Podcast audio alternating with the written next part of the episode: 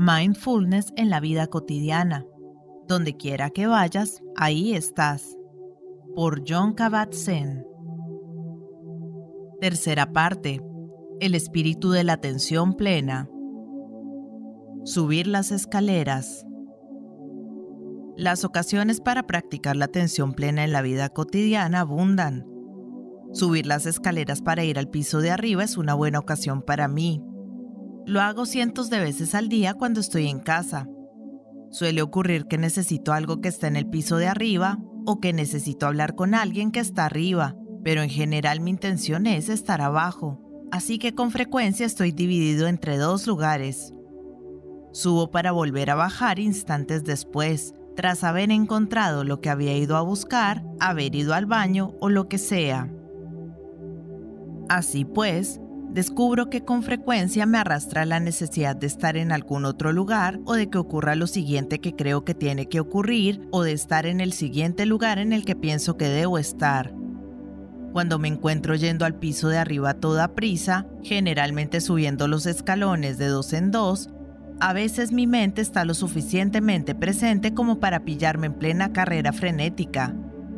Tomo conciencia de que estoy un poco sin aliento, de que mi corazón corre a la misma velocidad que mi mente, de que en ese momento todo mi ser se deja arrastrar por un objetivo urgente que, con frecuencia, ni siquiera consigo recordar cuando he llegado arriba. Cuando soy capaz de captar esta ola de energía en la conciencia mientras estoy quieto en la parte de abajo de las escaleras o empezando a subir, a veces subo con más lentitud, no solo subo los escalones uno a uno, sino que realmente bajo la velocidad, haciendo quizá un ciclo de respiración por cada escalón, recordándome que en realidad no hay ningún lugar al que tenga que ir ni nada que deba conseguir que no pueda esperar otro instante en aras de poder estar plenamente en este. Me encuentro con que, cuando me acuerdo de hacer esto, estoy mucho más en contacto con cada momento del recorrido y mucho más centrado cuando estoy arriba.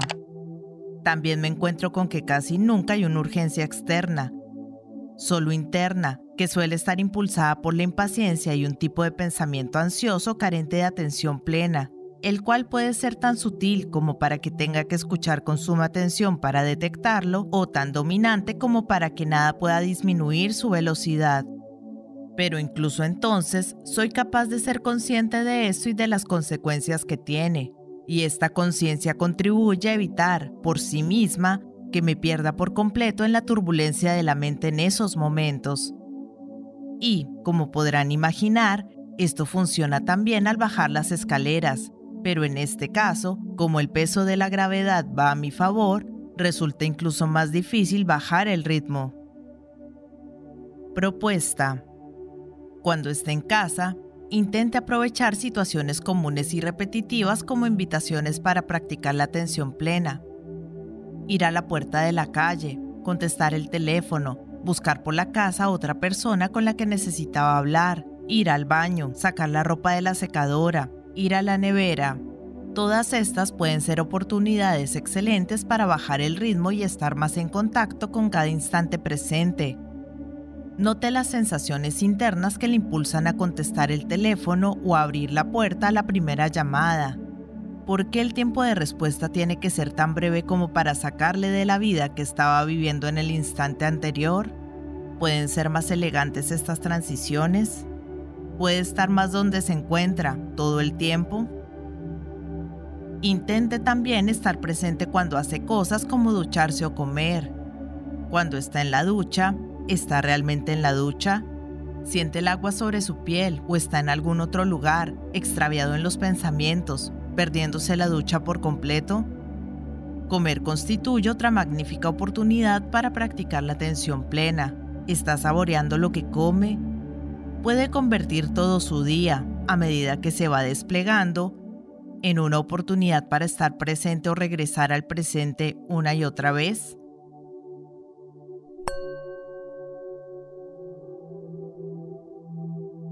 limpiar los fogones de la cocina al ritmo de Bobby McFerrin.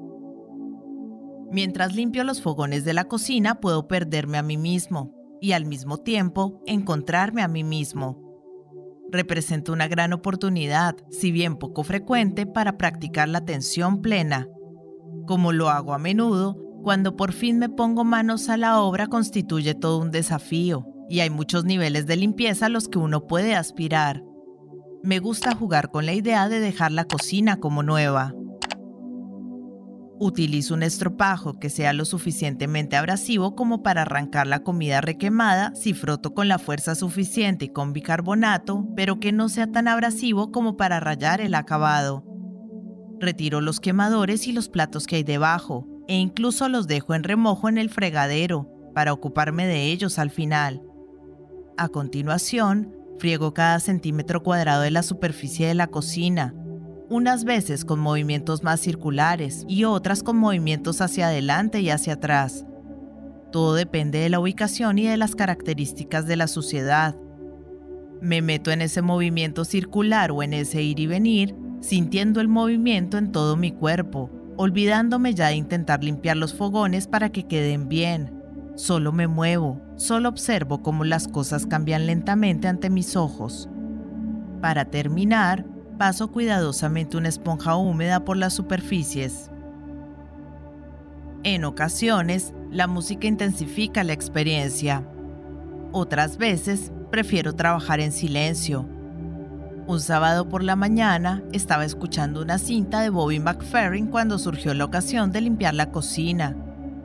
Limpiar se convirtió en una danza en que la magia, los sonidos y los ritmos se fusionaban y confluían con los ritmos de mi cuerpo. Los sonidos se desplegaban a través del movimiento. Un sinfín de sensaciones brotaban en mi brazo. La presión del dedo sobre el estropajo se adaptaba según fuera necesario. Los restos de comida resecos de días anteriores lentamente cambiaban de forma y desaparecían. Todo esto emergía en la conciencia y se desvanecía al ritmo de la música. Una gran danza de la presencia, una celebración de la hora. Y al terminar, unos fogones limpios. La voz interna que suele atribuirse el mérito por estas cosas, mira que limpia ha dejado la cocina y que busca recibir aprobación a que lo he hecho bien. Se despertó, pero rápidamente la sostuvo una comprensión mayor de lo que había sucedido. Hablando con atención plena, no puedo decir que yo limpié los fogones. Más bien, la cocina se limpió a sí misma con la ayuda de Bobby McFerrin, el estropajo, el bicarbonato y la esponja, y con la aparición especial del agua caliente y una sucesión de momentos presentes.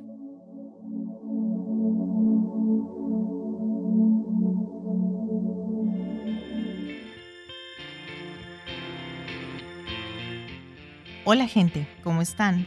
Mi nombre es Carolina, yo soy la voz de audiolibros leyendo juntos. Este es un hermoso proyecto que pretende poner un poco de buena vibra y felicidad allá afuera, acompañando a las personas en su cotidiano con diferentes tipos de lectura, desde aventura, suspenso, terror, cuentos para niños, autoayuda, meditaciones, en fin, lo que se les ocurra. Espero que hayan disfrutado del audio. Para mí es todo un honor que compartan su precioso tiempo conmigo.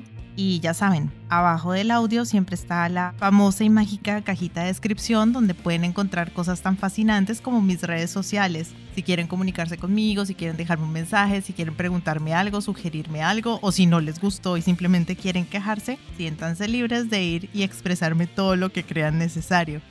Pero si realmente les gustó el audio y me quieren apoyar, pueden pasarse por YouTube y seguirme y darle un me gusta a todo lo que disfruten. Ya si les caí súper bien, pueden dar una vueltica por Patreon, donde me pueden ayudar como las personas de apoyo y las personas incondicionales que por el valor de uno o dos cafecitos al mes me están apoyando un montón y me ayudan a seguir adelante.